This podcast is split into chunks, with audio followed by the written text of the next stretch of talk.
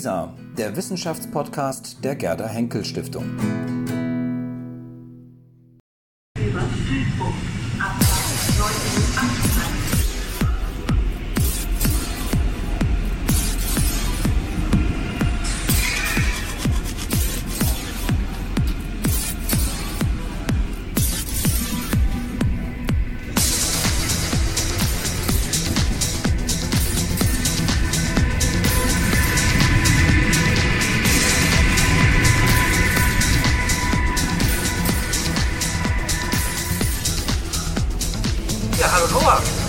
Georgios.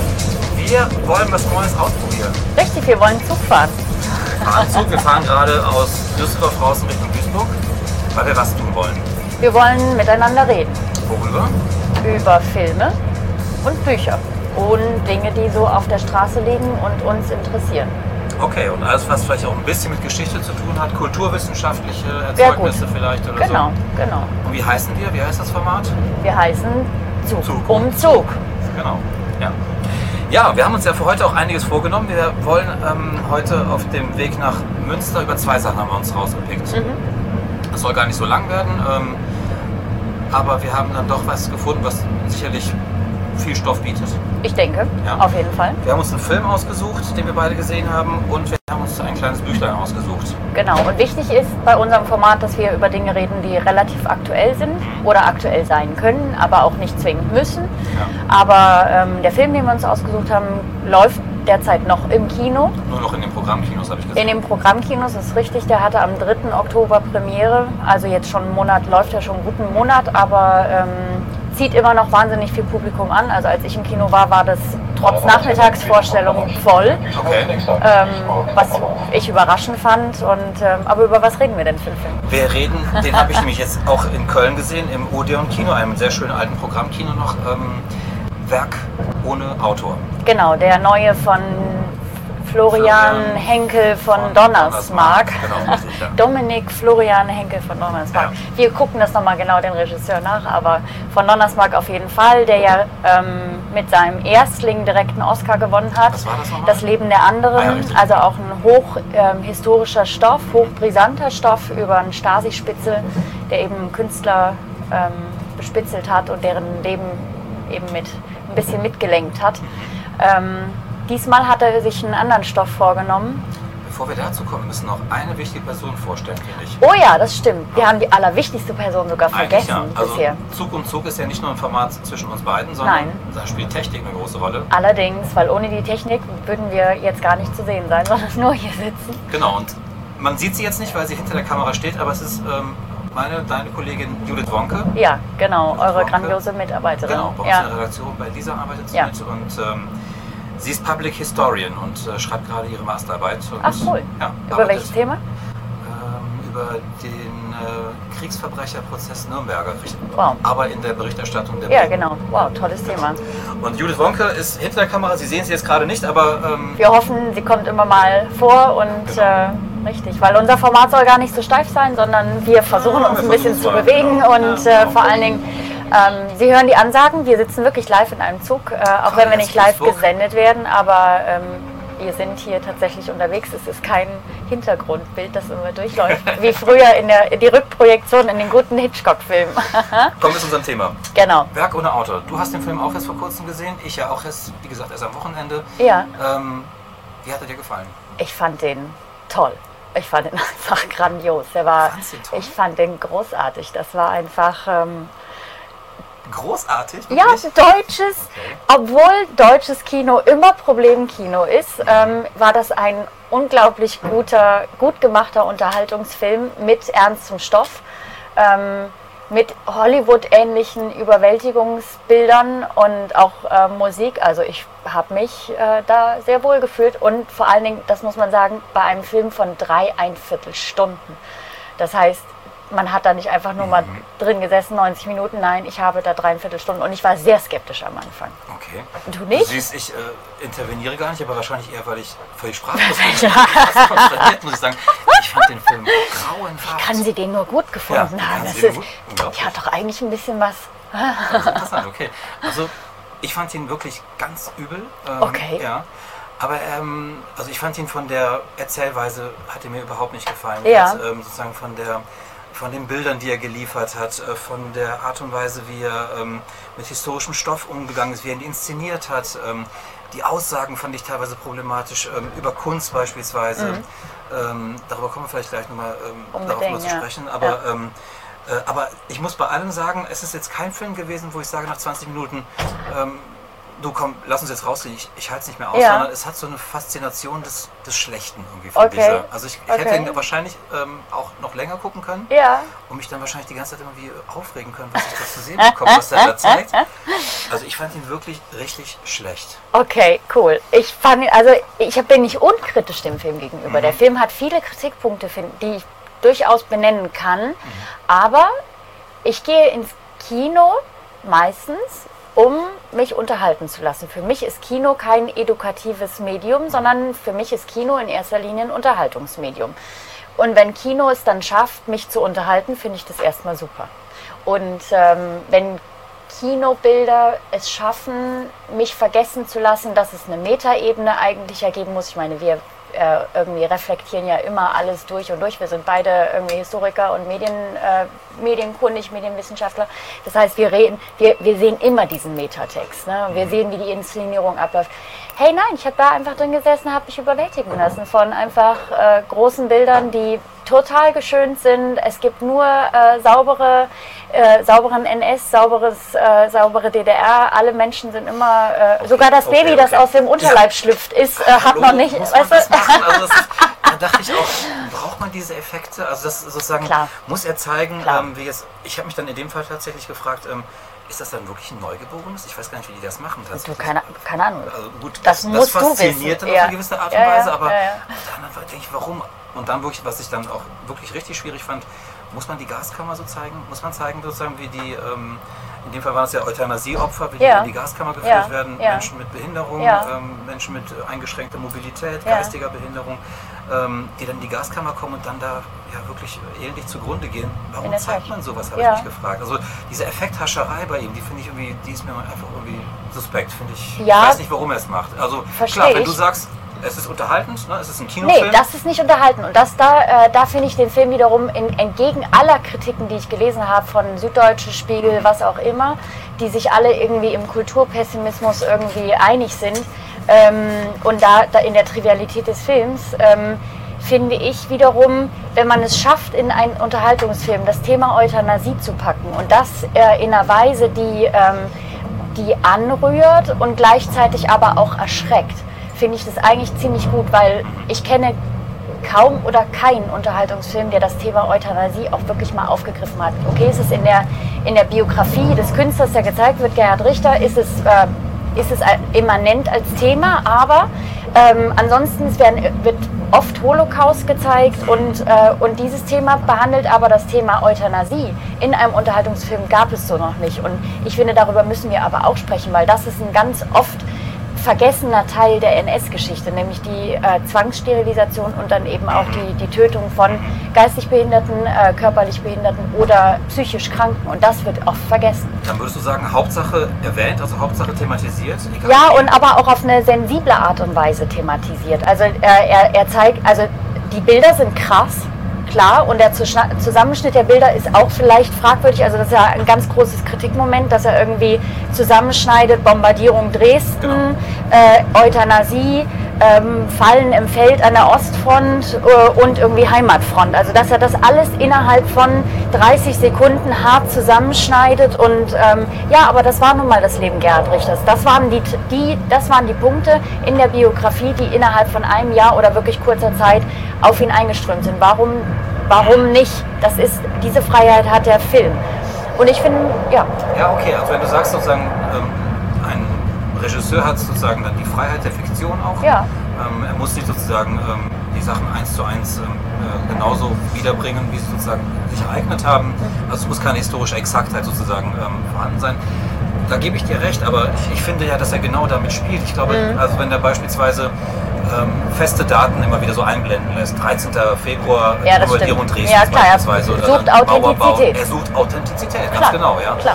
Ähm, und dann denke ich, ähm, dann frage ich mich, was will er eigentlich? Ne? Also sucht er, äh, es ist kein Dokufilm, das ist klar. Mhm. Nein, ja, genau. Es ist keine Dokumentation, Ja, keine historische Dokumentation. Es ist ein Film. Aber er versucht sozusagen, ihn immer wieder so ein bisschen zu erden und vielleicht auch vielleicht so ein bisschen zu gewichten, indem er sozusagen ihn historisch immer fest verortet mit diesen Was Namen aber auch an der. Biografie begründet ist, weil er erzählt eine Biografie. Und zu der Biografie gehört das mit dazu, dass man irgendwie ja auch Daten hat, an denen man sich entlanghangelt, obwohl es natürlich krass ist, dass Gerhard Richter als Name nie genannt wird, aber dann irgendwie. Und nicht zu vergessen, Gerhard Richter hat sich angeblich von diesem Film distanziert, nachdem er nur den Trailer gesehen Den hat. Trailer Das- gesehen hat, das ist richtig. Ja. Ja, Den, hab ich fand wieder, den Trailer habe ich wiederum nicht gesehen. Vielleicht hätte ich das auch nochmal tun sollen, dann hätte ich mich auch mehr distanziert von dem nicht. Film. Ich auch nicht. Ähm, ja, es ist schon. Ich, ich sehe die Kritikpunkte durchaus. Ich denke aber, dass man mit bestimmten Sachen milder sein kann. Dann lass mich noch einen nochmal hervorheben. Ja. Das, ähm, die Art und Weise, wie er Kunst darstellt. Ja, Also spannend. sein Ja. Verständnis von Kunst Ja. beispielsweise. Ja. Ähm, da fand ich schon ganz schwierig sozusagen. Er hat ja eigentlich die entartete Kunst, die am Anfang ja angeblich in Dresden gewesen sein soll, wo sie glaube ich nie war. Okay. Meine ich, äh, Ja. über die Ausstellung tatsächlich. Aber gut, das jetzt nur am Rande. Aber er hat ja sozusagen die entartete Kunst, ähm, mit, damit macht er auf der Film. Und dann kommt die DDR-Kunst. Und im Mhm. Genau. Grunde Ein Kontinuum. Ein Kontinuum, ja. Ja, ja. Die DDR-Kunst, der ähm, soziale Realismus, Auch äh, der Vereindeutigung. Ne, ist rein, Ja, ja, genau. Das ist alles ähm, Ja. äh, eine Fortsetzung sozusagen der entarteten Kunst. Ja. Wir sagen euch, was Kunst ist und was nicht. Das stimmt. Was wiederum aber diktaturimmanent ist. Ja, also aber da- das. Vorschreiben. Aber wir kommen ja darauf zurück, weil Thomas Bauer, darüber sprechen wir danach noch über sein Buch ähm. Vereindeutigung der Welt. Ja. Er macht einen ganz interessanten Bezug gerade zum ähm, sozialistischen Realismus. Das, Das lese ich dir stimmt. gleich mal vor, wenn wir darüber sprechen. Lies mir das mal. Und dann, wie er sozusagen dann äh, als äh, Gegenfolie die Kunst im Westen dann zeigt. Mhm. Ja, in diesem äh, aufblühende Bundesrepublik, äh, Düsseldorf, diese v- völlig freie Kunstszene, wo Mhm. Ja. die Leute völlig freie Sachen, völlig verrückte Sachen machen. Wenn ich das Publikum aber registriert habe während des Filmes, gerade diese Szene, ähm, dann lachen die Leute. Das heißt, Mhm. Echt? Ja, das Ah heißt ja, also sozusagen diese Okay. komischen ähm, äh, Installationen von Ja. Kunst, dieses neue Verständnis von Kunst, wo man viel mit Aktion arbeitet und so weiter. Ähm, ich finde, dass er das so ein bisschen lächerlich macht in, dem Film. Also, Ja, es hat, hat eine gewisse Lächerlichkeit, andererseits auch dann was, ich kenne, ehrlich, da bin ich ehrlich gesagt völlig überfragt, ich kenne mich mit äh, der Kunst in der Zeit nicht aus, ähm, aber warum eigentlich nicht? Also es ist sehr plakat, es ist natürlich plakativ, also der, aber so wie Bauer auch in manchen Sachen sehr plakativ in seinem Buch ist, ähm, ist äh, von Donnersmarck halt auch äh, plakativ und ähm, ja, aber gleichzeitig irgendwie doch auch, finde ich, authentisch in diesem Ringen von ne, ne, eine Form für sich als Künstler auch finden. Das finde ich zum Beispiel sehr authentisch, dieses, dieses Ringen. Und du sitzt, also ich habe im Kino gesessen und dachte, Mann, jetzt nimm dir doch mal ein Herz, komm irgendwie, überwinde irgendwie dein, überwinde irgendwie deine Blockade und äh, aber irgendwie dieses Sitzen vor der Leinwand, vor der weißen Leinwand, hey, ich kenne das auch. Ich sitze auch oft vor einem weißen Blatt Papier und denke, scheiße, was schreibe ich jetzt? Und er, was, was male ich jetzt? Wie kann ich mich in dieser Welt, die äh, irgendwie wo das Künstlerindividuum einfach irgendwie ein Individuum sein muss und eine Idee gebären muss, wie kann ich mich da eben verorten, wo ich aus einer Welt komme, die nur Eindeutigkeit kennt in der Kunst. Und ähm, das fand ich, den Moment fand ich eigentlich ganz gut herausgespürt von, vom Film. okay. Zwei Oder? Punkte noch. Was ich total nervig fand und was wo, ähm, meine Frau auch sofort sagte, das geht ja überhaupt nicht, Ja. das ist die Musik in dem Film. Oh. Ja, diese musikalische Untermalung von allem, also Drama pur sozusagen. Ja. Ähm, wir, der Zuschauer soll jetzt wissen, es wird jetzt wahnsinnig spannend. Ja. Mhm. ähm, äh, oder es wird jetzt wahnsinnig dramatisch. Dann wird es auch wiederum sehr anrührig und äh, wird es auch irgendwie so ein bisschen ähm, Kitschig? kitschig. Mhm. Und, ja, also er lässt ja wirklich gar nichts an Musik da aus. Das ist alles mit so einer wahnsinnig dröhnenden Musik, Ja. mit viel Geigern und so weiter Das unterlegt. stimmt, das stimmt. Ähm, das fand ich, also braucht so ein Film wirklich diese ständige Untermalung? Also Absolut. welchen, ich frage mich dann in dem Fall, welchen Zuschauer, welche Zuschauerin hat von, Donners, von Donnersmark in dem Fall vor Augen? ja, nee, aber jetzt ähm, hält er uns... Die, ein- das einfache Lieschen Müller vielleicht. warm. Also nee, hätte, hätte es nicht gebraucht. Ich fand es aber auch nicht, also ich lasse mich gerne von Musik mitreißen. Ich finde Filmmusik ganz großartig. Wenn sie... Das ist ja auch noch schlechte Musik, das ist ja Nein, gute Musik. das stimmt doch gar nicht. Ich fand, die Musik war gut. einspielen. Echt? Ja, also ich fand die Musik eigentlich ganz gut auf den Film abgestimmt, weil mir ist dann aufgefallen, es gibt nämlich auch tatsächlich Phasen ohne Musik, nur mit O-Ton, also nur mit Ja. Geräuschen. Die gibt es durchaus auch. Aber ich bin da ganz bei dir, es ist manchmal ein bisschen overdone und ähm, ja, ähm, Okay, haben wir dann ein kleines Match in der Hinsicht. definitiv. Ja, Also okay. ich, bin in vielen Dingen bei dir, in deiner Kritik auch, aber ich bin wahrscheinlich Du würdest ihn nicht vernichten, den Film sozusagen. Nein, ich bin dann milder, aber irgendwie es, muss nur Kinoleinwand sein und ich werde plötzlich milde. Vielleicht bin ich da auch eine ganz schlechte Rezensentin einfach, äh, weil ich nicht. Ist ja auch Geschmackssache. Ja, das, da- das ist das Schöne bei Kino, So weißt du? wir das ja auch nicht. ne? Genau, nee, aber das ist das Schöne bei Kino. Du kannst, so wie bei der Kunst auch. Also Kino ist für mich auch eine Art von Kunst, auch wenn sie mehr unterhält. Aber du hast halt wahnsinnig viele An Anknüpfungspunkte. Du musst nicht jeden abholen mit jedem Film. Okay. Das ist so. Dann noch ein Punkt vielleicht. Ähm, ich habe den Film unter anderem deswegen auch sehen wollen, weil zwei Schauspieler dabei sind, die ich momentan wirklich für ganz großartige Schauspieler halte. Ja, Tom Schilling ja. und ähm, Paula Bär. Ja, wunderbar. beide super. Ja. Die haben mich eigentlich letztendlich dazu gebracht, diesen Film überhaupt sehen Ja, zu wollen. ja. Ähm, aber hier muss ich auch sagen, Tom Schilling eine totale Fehlbesetzung. Ehrlich? Ja, fand ich. Also Ja. ich finde, ich finde, dass dieser Charakter sozusagen überhaupt nicht rüberkommt. Ähm, Ich finde, Tom Schilling ist ein super Schauspieler und ich, finde, ich habe ganz tolle Filme Ja. mit ihm gesehen. Ja. Aber in diesem Film fand ich also, dass er jetzt den Künstler da verkörpert, der ähm, da vor, dem, vor der Leinwand steht und dann so malt und so, hat mich nicht überzeugt. Mir war er auch ein wenig zu ausdrucksarm, in der Tat. Also ähm, es gibt ein ganz wunderbares Lied von Reinhard Grebe, äh, der wortkarge Wolfram. Äh, und sein Gesicht war ausdrucksarm. Das hatte ich da irgendwie, äh, diese Assoziation hatte ich auch ständig in dem Film, weil für mich hätte er mehr Mimik haben dürfen und äh, dann einfach auch dadurch mehr Ausdruck. Das stimmt, da gebe ich dir völlig recht. Und ähm, viel kritisiert wurde ja die viele Nacktheit des Films, äh, Ja. vor allen Dingen von Paula Beer Ja. die ich nicht sexistisch finde, weil es gibt durchaus ja auch nackte Männer in dem Film, na, das passiert auch. Also ich finde ihn nicht sexistisch äh, in dem Sinne. Klar, ähm, da ist er eben tatsächlich dann ganz Hollywood-Kino. Es braucht halt viel inszenierte Nacktheit und nicht, äh, und nicht natürliche Nacktheit, weil es ist tatsächlich keine natürliche Nacktheit, wie man sie sonst aus deutschen Filmen kennt. Ja, ne? Also der Film weicht komplett vom deutschen Problemkino ab. Also das ist es überhaupt Kein nicht. Über, nein, über, überhaupt nicht. Es ist wirklich reines Hollywood-Kino. Mhm. Deutsches Hollywood-Kino.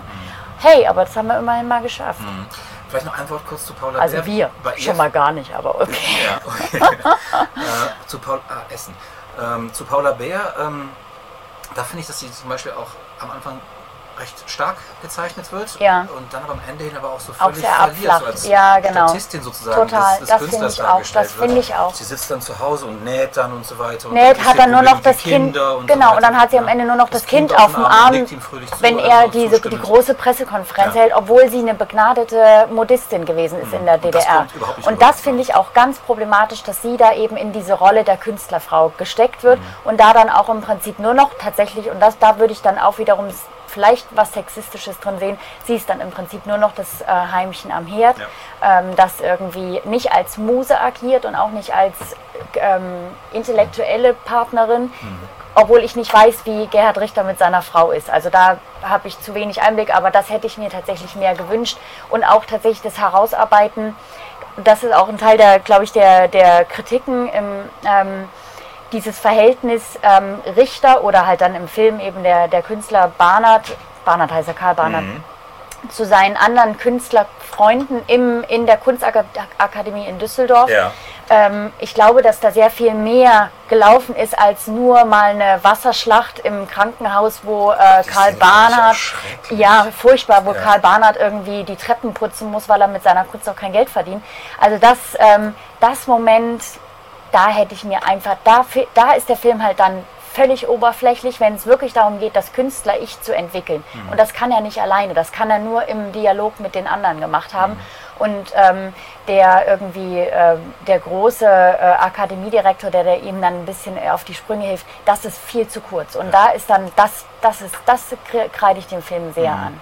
Also wenn ich so ein Resümee ziehen müsste zu dem Film, ähm, finde ich halt, ähm, was ihm eben nicht gelungen ist, was er vorhatte, sozusagen ist ein, ein großes Epos darzustellen. Doch, Ja. Epos ist er. Fand ich da wür- überhaupt nicht. Da sondern- würde ich weil, dir widersprechen. Weil meiner Meinung nach fehlt ihm sozusagen das durchgehende Narrativ. Ähm, das sehe ich nicht. Für mich ist es so eine Aneinanderreihung von unterschiedlichen Episoden sozusagen.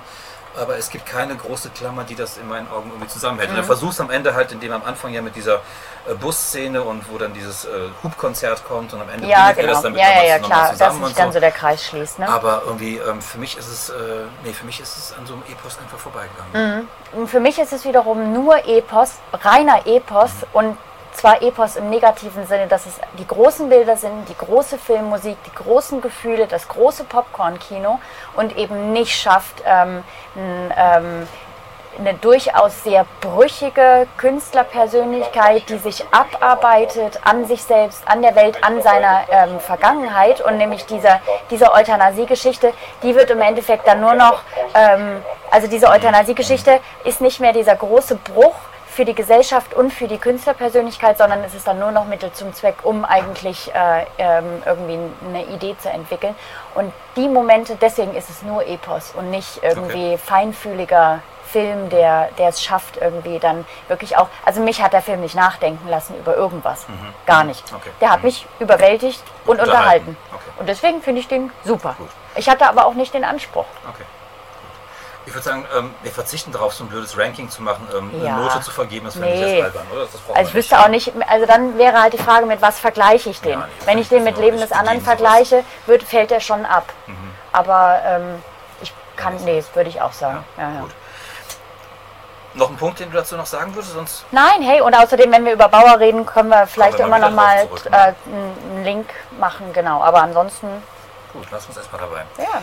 Ja, schön. Ähm, du hast Thomas Bauer und Vereindeutigung, diese Begriffe hast du schon alle ähm, ein paar Mal erwähnt eben. Und genau. ähm, das ist ja praktisch unser zweiter mhm. Topos heute. Ja. Ja, wir wollen über dieses kleine Büchlein sprechen, genau. was im Reklam Verlag. Wir halten es mal hoch.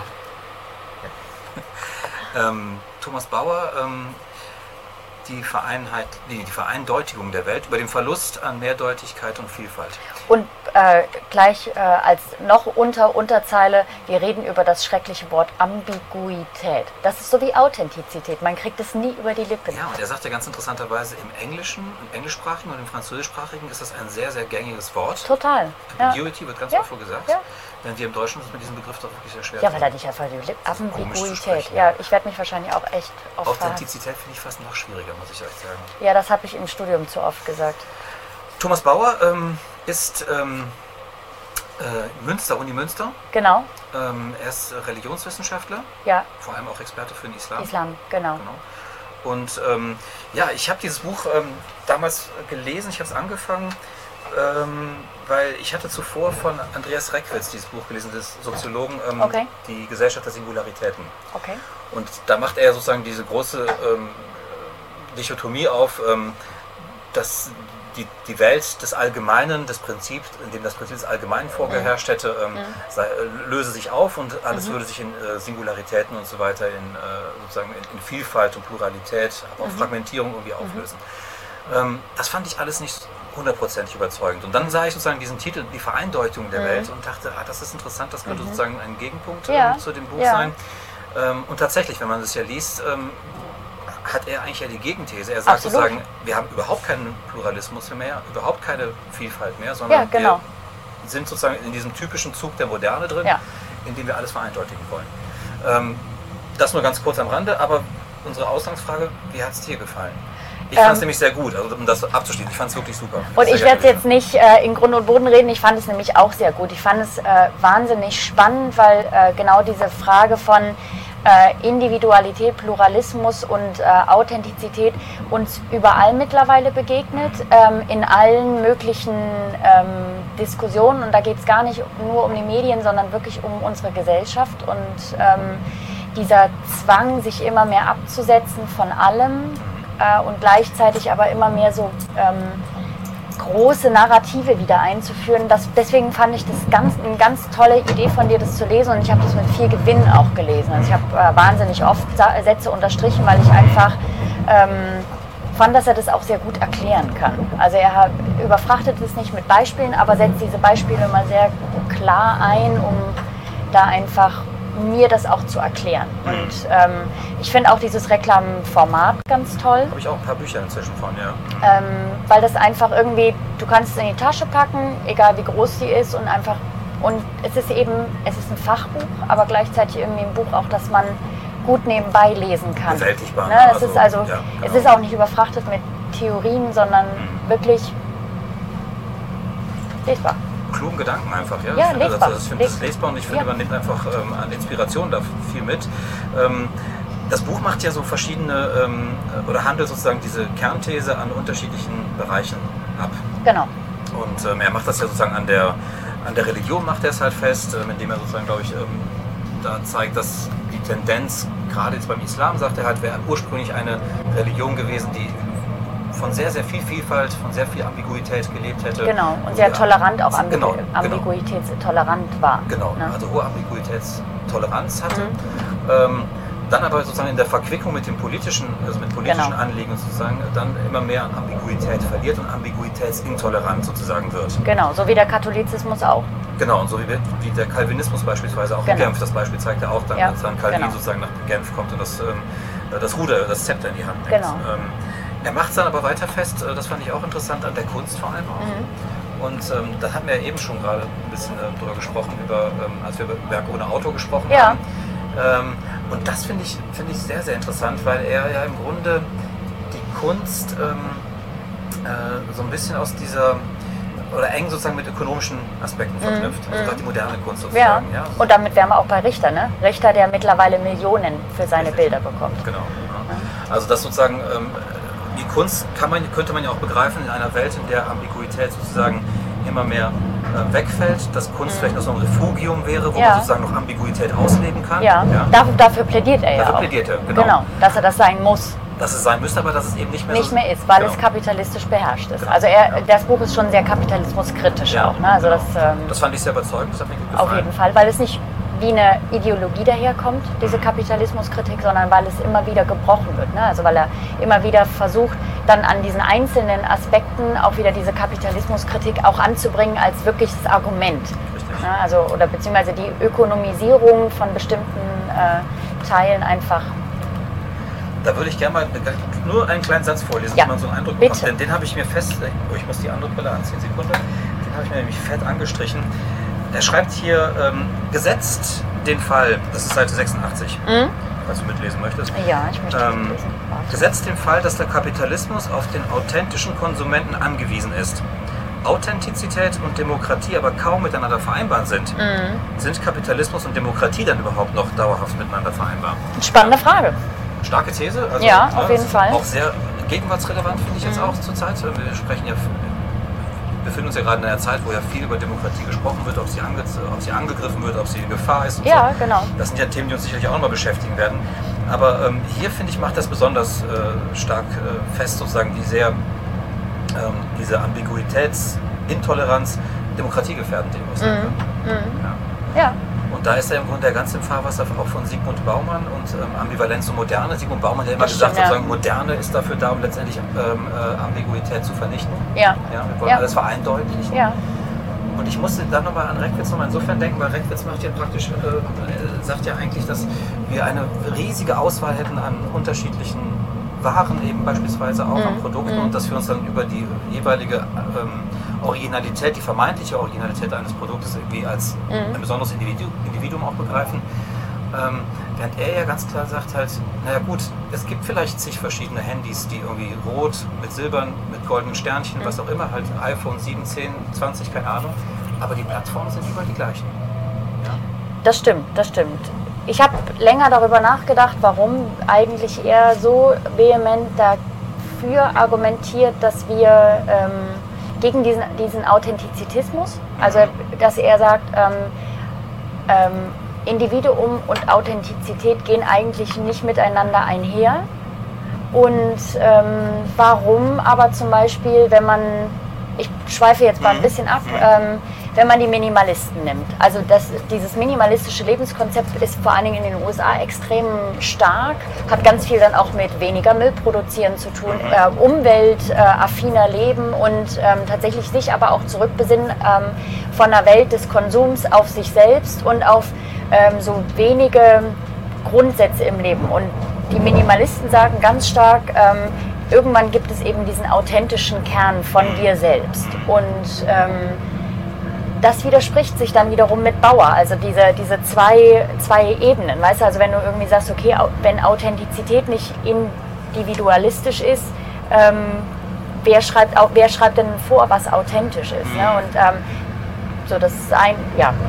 Ja, aber er macht das irgendwo, ich, ich komme jetzt gerade auf die Stelle, er, er, er, spricht ja irgendwo sozusagen ähm, diese, diesem Authentizitätswahn sozusagen, den bezeichnet er irgendwo so, ähm, äh, dagegen wendet er sich ja eigentlich. Ne? Er stellt es einer anderen, ähm, ja, wie soll man sagen, Lebensform oder einer anderen Lebenshaltung gegenüber.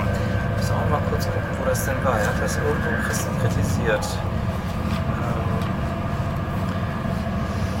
Naja, ich, ich genau, also er, er schreibt ja, ja. irgendwie, ähm, offensichtlich erscheint es in unserer Gesellschaft vielen als erstrebenswert, die Uneindeutigkeit, die das Unbehagen in der Kultur, wie Freud sagt, mit sich bringt, möglichst radikal zu beseitigen. Nur in einer solchen Gesellschaft kann Authentizität als etwas uneingeschränkt Positives empfunden werden. Genau. genau. Ja. Und dann wiederum kommt er dann im nächsten Kapitel, nämlich die Vereindeutigung durch Kästchenbildung dazu, dass wir eben, dass es eben diesen Widerspruch gibt zwischen Authentizität und Individuum und ähm, Authentizität im Prinzip ja auch nur ein Teil von, von Kästchen ist. Ne? Ja. Also, weil es gibt ja verschiedene Authentizitäten, weil wer, wer schreibt denn vor, was authentisch ist? Ne? Es muss ja dann also eine vorherige Definition geben, okay, das ist authentisch Hipster, das ist authentisch Großstadtleben und das ist authentisch minimalistisch Leben. Ne? Also es muss ja irgendwie immer eine Macht geben, Macht im Sinne von äh, Deutungshoheit, äh, die irgendwie sagt, okay, so Influencer. Ne? Influencer haben ja auch wahnsinnig viel, also die Influencer im Internet versuchen ja sehr authentisch zu sein, die sind ja sehr lebensnah ähm, und sich immer als Individualisten irgendwie zu, ähm, ähm, zu zeigen, aber gleichzeitig ist, steht dahinter eine riesengroße Maschinerie und auch eine kapitalistische Maschinerie. Ne? Genau, richtig. Und er sagt im Grunde, dass Authentizität sozusagen dafür heute gebraucht wird, um wiederum Eindeutigkeiten herzustellen. Genau, ja? Genau. Ähm, dass wir also versuchen sozusagen wieder, ähm, denn das ist sozusagen auch nochmal der Ausgangspunkt bei ihm, wir halten Ambiguität nicht aus. Das ist ja auch so, so eine ja. ähm, anthropologische ähm, ähm, Feststellung die, oder eine These, die er voranstellt, ist, also, der Mensch hält Ambiguität nicht aus, nicht deswegen aus, genau, ja. ist er immer auf der Suche sozusagen nach Vereindeutigung von Verhältnissen. Stimmt, Und das, das fand ich ganz spannend, dass er im Grunde in dem Zusammenhang noch sagt, dass die Amerikaner, also die USA, mhm. die ähm, äh, Vereindeutigungsnation schlechthin seien. Ja, ja, da fand ich dieses äh, äh, Beispiel ganz nett, wo er sagte, es gibt keine amerikanische Sportart, in der es ein Unentschieden gibt. Richtig, das fand ja. ich auch total lustig. Das ist mir dann zum ersten Mal, ja, mir ist es zum ersten Mal aufgefallen. Ich hatte das vorher noch nie so im, im Blick, das fand ich auch total spannend. Ich habe so ein bisschen Problem mit seinem Authentizitätsbegriff manchmal, weil ähm, wenn man aus dem Film schaut, also ich komme ja nun auch aus dieser Filmrichtung, dann ist Authentizität was ganz Wichtiges für Filme, nämlich äh, um äh, für den Zuschauer Ankerpunkte im eigenen Leben zu finden. Also wenn ein Film, ein Krimi äh, zum Beispiel Authentizitätsanker setzt, also Realitätsanker setzt, die ähm, aussehen wie meine Realität, dann nehme ich das, den Krimi sehr viel besser an oder überhaupt den Film. Und ähm, deswegen Authentizität ist ja nichts Schlechtes an sich. Ne? Das ähm, sollte man auch also, ja.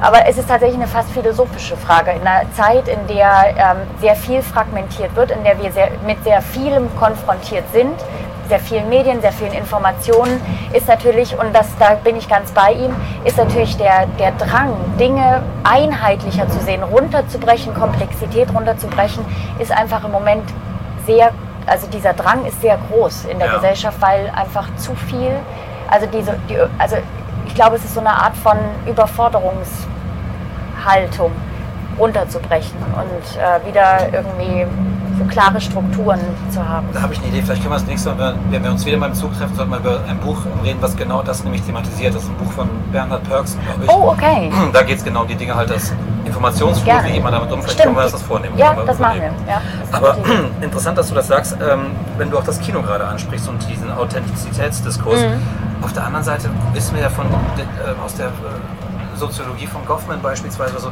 dass wir alle laufend Rollen spielen. Das also, stimmt, na, absolut, ja, ja wo ist man da noch authentisch sozusagen? Wenn wir jetzt hier miteinander reden, spielst du eine Rolle, ich spiele Ja, eine Rolle. allerdings. Wenn du mit deinem Klar. Chef oder deiner Chefin zusammen spielst, wieder eine andere Rolle. Ja. Wenn du zu Hause bist, eine andere Rolle.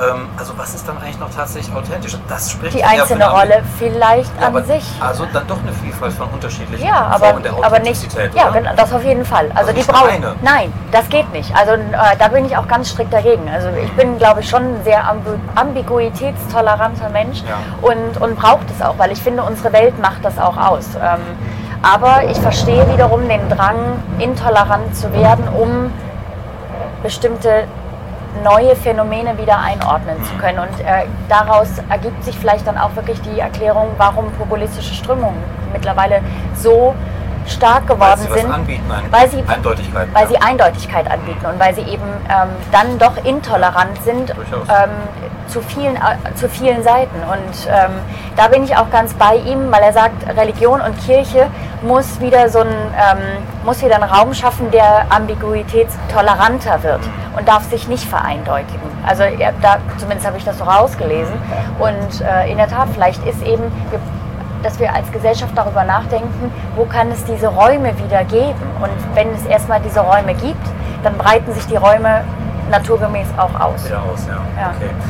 Ähm, ein anderes interessantes kleines äh, Beispiel, was er genannt hat, er sagt zum Beispiel, er macht es an, an, der, Beliebtheit, der Popularität von Krimiliteratur fest. Ja. Er sagt, die Leute lesen Ja. vor allem gerne Krimis, Ja. weil am Ende sozusagen eine Lösung angeboten Exakt, wird. das ja? ist aber nicht neu. Ja. Da muss, da habe ich, da habe ich, äh, Du bist ja ich bin, ja, Na klar. I, I, da musste ich für einen Moment wirklich so, habe ich gestockt, so, hm, okay, das als Argument für jetzt anzubringen, stimmt nicht, weil der Krimi muss, muss schon immer seit seinen Anfängen und die sind jetzt auch schon über 200 Jahre alt, muss er einfach zwangsläufig ganz, ganz klare Form bringen, weil wenn ein Krimi nicht auflöst, wer gut und wer böse ist, geht jeder Zuschauer, jeder Leser mit einem ganz schlechten Gefühl nach Hause, weil dann hast du ja Angst für dein reales Leben. Dann denkst du, okay, ich könnte auch Opfer werden, weil der läuft ja immer noch frei rum, der Täter. Das geht nicht. Es muss, das Gute muss über das Böse siegen. Aber Film bleibt immer Film, oder? Das sage ich meinen Kindern immer, das ist jetzt nur ein Film. Nein, es gibt doch so viele realistische Krimis, das ist wahr. Nein, natürlich nicht, ein, nicht immer, aber Einbrüche passieren, das ist so. Also ich meine, und Leute werden, Frauen, auch Männer werden vergewaltigt, das ist auch so. Da Okay, eine kleine Notiz noch, die fand ich auch sehr, ähm, die mich amüsiert. Er hat ja, ähm, Adorno mag er irgendwie nicht so sehr, ne? irgendwie nicht, hatte ich auch das Also, Gefühl. Er hat ja Adorno sozusagen als ein, ähm, äh, als ein Apostel sozusagen der Vereindeutigungs, ähm, des Vereindeutigungswahns dargestellt. Ja, Ähm, ja, genau. Diesem Beispiel der, Der neuen Musik, Neuen ja, Musik, genau. genau. Das, fand, das fand ich auch eine Musik, sehr genau, so. spannende äh. Idee, mit das auf die Musik auch zu beziehen, ja. genau. Also da macht Ja. er ihn ja so ein bisschen runter und ähm, aber er hat an ihm arbeitet er sich ja ab und dann macht er ja, und das finde ich ganz interessant, dann macht er im Grunde drei entscheidende Merkmale aus, an denen man sozusagen diesen Ambiguität oder eben nicht die Ambiguitätsintoleranz festmachen kann. Ja. Also Fundamentalismus, wie er es auch nennt. Ja, ja, Er sagt, es ist die Wahrheitsobsession. ja. Ja, also man will unbedingt, es Oh. gibt nur die eine und Nur einzige die eine Wahrheit, und einzige ja. Wahrheit, Und die wo Fundamentalisten gleich, durchsetzen. äh, also wo er Fundamentalisten aller Art subsumiert. Ne? Also ob es jetzt islamischer Fundamentalismus ist oder ähm, eben stark ideologisierte politische äh, Genau. Fundamentalisten. Ja. Ja. Also Wahrheitsobsession 1, Geschichtsverneinung heißt 2, also. Entkontextualisierung Ja, sozusagen ja, auch. das ja, ist in der Tat. Oder halt die Geschichtsklitterung, also das, äh, Genau. die, die Auslegung des Geschichtsbildes nach der eigenen Ideologie. Genau. Also das ist auch eine Strategie sozusagen Ja, von ja. Fundamentalisten. Genau. Und dann das Reinheitsstreben sozusagen. Richtig, also es gibt also kein, keine Schattierungen mehr, es ist entweder schwarz oder weiß. Genau, Ja, genau. Ganz eindeutig ähm, und es ist sauber und es wird von allen ähm, äh, Ambivalenzen sofort bereinigt sozusagen. Ja. Also der Garten, um beim, Wald, beim Bild von äh, Baumann zu bleiben, Ja. wird von Unkraut, wo es nur geht. Genau, und, äh, und um, um das Beispiel neue Musik zu bringen, auch dort ist es natürlich dann, es muss eine ganz reine Musik sein. Ne? Das, ist, äh, das Genau. finde ich so ganz spannend. Was Also, Adorno eben so wahnsinnig äh, toll findet, richtig, genau. ja, ja. Was ja nicht schlecht, also ich meine, ne, das heißt ja nicht, dass Adorno unbedingt intolerant war, ambiguitätsintolerant, aber es ist ein interessantes Beispiel. Also, Interessant, weil er sozusagen den Kulturkritiker schlechthin sozusagen, ja, Hm. den nimmt er plötzlich sozusagen für den, ähm, den Jünger sozusagen einer Moderne. Ja, richtig, Also ja, einer, ja, einer genau. Moderne, Ja. die halt genau weiter in diesen Pfad der Moderne Ja. weiter bestreiten möchte. Ja. Den, äh, Was ich mir gewünscht hätte bei Ja. dem Buch wäre, ähm, aber das ist vielleicht irgendwie, weil ich immer so ein, irgendwie so ein leicht, also ich, ich hätte immer gerne sowas, was ich für mich dann mitnehme. Mhm. Also für mich nehme ich natürlich jetzt irgendwie mit, okay, man, äh, Ambiguitätstoleranz ist besser als Intoleranz und ähm, Mehrdeutigkeit ist besser als Eindeutigkeit. Ähm, aber wie kann ich das im Alltag, also nicht, dass ich einen Leitfaden für den Alltag Mhm. haben möchte, aber mh, mir fehlt so eine Idee von ihm, wie wir ähm, unseren Alltag irgendwie wieder ambiguitätstoleranter schaffen können. Ich meine, er macht, also das ganze Buch ist ja ein Essay und ähm, versteht sich ja quasi als Angebot, dass du weiterdenkst und selber Ideen entwickelst. Vielleicht braucht es, ich weiß nicht, braucht es eine Idee oder hast du das eigentlich, oder fändest du das zu viel? Ich habe so ein bisschen davon ähm, Abstand genommen, sozusagen in den Büchern für mich immer irgend so Handlungsanleitungen oder sowas Mhm. zu finden. Halt, ähm, ich finde allein, wenn Dinge schon angesprochen werden, allein Das wenn stimmt, Dinge ja. Mhm. schon irgendwie kritisch hinterfragt werden, ich finde, das löst eigentlich in einem schon so viel aus, dass man da auf unterschiedliche, auf andere Gedanken kommt und Das allein das schon löst ja schon wahnsinnig viele Ambiguitäten sozusagen wieder Wohl wahr. Wohl aus. Ne? wahr. Also ja. insofern, ähm, ja, ich glaube, ich, wenn er, glaube ich, jetzt hier sprechen würde, würde er sagen, halten Sie es einfach aus. Halten Sie es aus, aber halten, aber heißt das auch Ambiguitätsintoleranz auch aushalten? Das ist eine gute Frage, weil er sagt ja im Grunde auch, ähm, er sagt ja, man kann sozusagen auch, wenn bedeutet, wenn irgendwann alles alles bedeutet. Mhm. Ja, also das sozusagen nicht mehr sagen, ähm, das hier ist sozusagen die Welt, sondern 10.000 andere Interpretationen Ja, da reinfinden, das dann wird es immer bedeutungslos. Ja, ja, genau. also Bitte, sozusagen, ja, genau. Das ist, die typische postmoderne Falle, würde ich Mhm. sagen. Ne? Mhm. Also das wäre im Grunde einfach irgendwann alles mit allem äh, relativieren und dann ist es irgendwann aber auch nichts mehr. Nichts mehr, genau. Und da ist dann halt, also da frage ich mich, wo ist dann für uns. Er sagt ja, äh, es muss immer einen Mittelweg geben. Oder also es gibt dieses, er, er, er spricht so von. typisch Wissenschaftler, oder die Wissenschaftler wollen Ja, wollen am immer, Ende die, immer die gehen, ne? Mitte gehen, ja. Und schaffen es aber manchmal selber nicht. Ne? Ja. Und das ist halt dann, und ich fühle mich dann, wenn ich dann einfach nur mich als Normalbürger sehe, ähm, dann frage ich mich halt, okay, aber ähm, wenn ich, ich bin schon ganz sensibel für die Welt und ich sehe das auch alles ganz offen und ganz tolerant, obwohl ich mit dem Begriff Toleranz sowieso auch ein Problem habe, weil Toleranz immer äh, heißt, dass ich mich eigentlich, äh, dass ich etwas toleriere. Also Ja. ich fühle mich ja in einer etwas gehobeneren Position dem gegenüber, was ich toleriere. Richtig. Ähm, Finde ich auch schon mal schwierig, aber ich frage mich halt, okay, was mache ich denn dann jetzt eigentlich konkret? Mhm. So weiterleben und dieses Buch besprechen und das Buch hochhalten, toll finden und zum Lesen Genau. empfehlen. Und vielleicht gelingt uns ja jetzt noch am Ende nochmal das Erste, was wir besprochen haben, mit denen mal zu verknüpfen. Und ich hatte ja versprochen, ich wollte gerne auf eine Passage nochmal zurückkommen. Ja, genau, du wolltest mir eine vorlesen. Ja, so vorlesen kann ich auch, aber ich kann es auch zusammenfassen. Und zwar geht es mir, er, ähm, Thomas Bauer setzt sich ja in diesem kleinen Essay auch mit, ähm, dem, mit, der Sozialist, mit dem sozialistischen Realismus Richtig, auseinander. genau. Ja? Und er sagt ja halt, das war eben, eben auch eine ähm, vorgeschriebene Kunstrichtung, ähm, so machen wir Kunst in der DDR und nicht anders.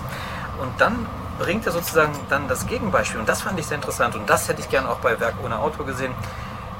Er sagt hier, dem wollten die USA etwas entgegensetzen Ja, um die intellektuelle Freiheit, die überbordende Kreativität und den vor Provokation nicht zurückschreitenden Fortschrittsgeist der kapitalistischen Welt zu demonstrieren. ja, ja, genau. Und jetzt wird es richtig creepy. Das, das ist krass, das die fand ich Central auch. Intelligence Agency, also die, Die CIA, CIA, ja. nahm sich der Sache an. Hä? 1950 wurde der Kongress for Cultural Freedom gegründet, der von der CIA finanziert und gesteuert wurde. Ja, Die Kunstrichtung, für die sich die CIA entschied, war der abstrakte Expressionismus. Wahnsinn, oder? Unglaublich, oder? Unglaublich. Das wusste ich nicht. Das wusste ich auch nicht. Da, da, da hatte ich auch ein echtes Aha, Also wow. Pollock und Mark Rothko Sind von der CIA gefördert worden. Aber er sagt, ähm, um die zu retten, ähm, sie wussten das Sie wussten das hätten's nicht. gewusst, Nee, ja. genau, genau. Aber trotzdem krass. Also das fand ich auch ganz Wahnsinn. Und dann machte er noch eine, eine andere Seite noch, die sehr spannend ist. Er machte, ähm, so organisierte und finanzierte die CIA Ausstellung um Ausstellung, nahm Einfluss auf Museen und lancierte Zeitschriftenartikel, um dem abstrakten Expressionismus zum Durchbruch zu verhelfen. Genau. Und dann geht er weiter. Am passendsten war, dass mit dem abstrakten Expressionismus eine Kunstrichtung gefunden war, die zwar als progressiv und kritisch galt, weil sie auf Widerspruch stieß, deren Kunstwerke jedoch als solche nichts bedeuteten. Ja. Ja? Ja. Insofern vielleicht auch dann sozusagen keine Gefahr mehr sind oder sie ähm, ja, fordern nichts heraus, nichts Bestehendes möglicherweise heraus. Ja? Ja, und äh, also ich sehe das nicht ganz so, weil ähm, man kann in Rothko, na gut, okay, in, man kann in Rothko durchaus was sehen und man kann in den äh, abstrakten Expressionisten durchaus auch, hat man Deutungsangebote in den Bildern. Also würde ich, ich habe beispielsweise. Ne? das aber auch bei Clifford Still, der wirklich sehr abstrakt zeichnet, kann man durch, hat man durchaus Assoziationen zu bestimmten Dingen, vor allen Dingen, wenn man es an seine Biografie koppelt. Äh, Clifford Still hat gesagt, er hat versucht, Musik, Jazzmusik zu malen. Und das, wenn man das weiß, dann sieht man die Bilder nochmal mit einem anderen Auge. Ähm, das finde ich aber wiederum, eigentlich kommt es in dem Film doch ganz gut äh, äh, äh, zur Geltung, weil ähm, er, ähm, äh, Karl Barnard, also der äh, Richter, sitzt ja in der Kurt, äh, Genau. Kurt, stimmt, Kurt Karl, ähm, sitzt äh, in der Kunstakademie in, äh, in Ostdeutschland, in Dresden, glaube ich, und ähm, dort wird ja der sozialistische Realismus gepredigt und es wird gesagt, nicht immer nur ich, ich, ich, sondern wir, das Kollektiv. Und es ist nicht gut eben, ähm, äh, es ist nicht gut, wenn man, wenn, wenn, ähm, wenn alles irgendwie so ein, also es muss alles eindeutig sein. Und äh, im Prinzip ähm, äh, also be be bestätigt das ja im Prinzip das, was Bauer sagt. Ne? Also das äh, nämlich genau diese Kritik am sozialistischen Realismus und äh, die er dann wiederum zeigt, wenn er eben ähm, in die Düsseldorfer Kunstakademie kommt und dann da super viel Abstraktes sieht. Ich meine, ganz ehrlich, was soll diese Installation mit den Kartoffeln? Ich habe darin auch nichts gesehen. Das war für mich, ähm, aber es gibt durchaus dennoch Ja, Anknüpfungspunkte. genau. Aber da würde jetzt, ähm, um das weiter zu zitieren, da würde jetzt ähm, äh, Thomas Bauer sagen, ähm, anders als im nicht abstrakten Expressionismus mit seinen oft hoch emotionalen und gesellschaftskritischen Sujets, entstanden jetzt völlig kapitalismuskonforme oder kompatible bunte Bilder, deren Bedeutung letztlich nur durch ihren allmählich ins Grenzenlose steigenden Marktwert bestimmt wurde. Da waren wir eben ja schon mal sozusagen, ja, Ja, dass ja, am das ist Ende richtig, nur ja. der Marktwert sozusagen Ja, genau. entscheidet, ob etwas Kunst ist oder nicht. Ja, das Kunst ist. stimmt. Und ich meine, so argumentiert der Film aber auch genau. Also der, der Freund von, ähm, von Barnard, der mit diesen Nägeln Ja. ähm, hantiert, ähm, ich weiß gar nicht, wer in Wirklichkeit dann. Wer das sein soll. Wer, äh, doch, doch, also es Ja. gibt in irgendeiner Kritik, Okay. steht das, nee, ist auch egal. Auf jeden Fall, ähm, der sagt ja, ja, es braucht diese Idee. Du musst einfach, um reüssieren zu können, du brauchst die Idee und ähm, ja, also das aber und da ist der Film eben schwach, er hätte das auch durchaus nochmal kritisieren können. Also diese, diese Marktförmigkeit, die dann im Prinzip nicht das Künstlerindividuum ist, sondern eben äh, nur Geld. Galerien. Galerie, ja. Das, und das ist toll gemacht in dem Film wiederum. Das ist schon gebrochen, weil der ähm, doch der Galerist von Barnard ist doch einer, ist doch ein Großindustrieller. Genau, der Sohn, ne? Äh, der Ja, Sohn genau. des Großindustriellen und der dann auch, der sich vom Kunstsein verabschiedet, weil er sowieso nur Tapete äh, irgendwie illustriert. Ne, Und dann eben der große Galerist wird, der eben dann Barnard auch Ah, groß dann ist ja der Florian rausbringt. von Henkel Dommersmarke, wie er heißt, dann doch wahnsinnig subtil in dem Film. Ah, ich habe es noch nicht okay. verstanden. Okay.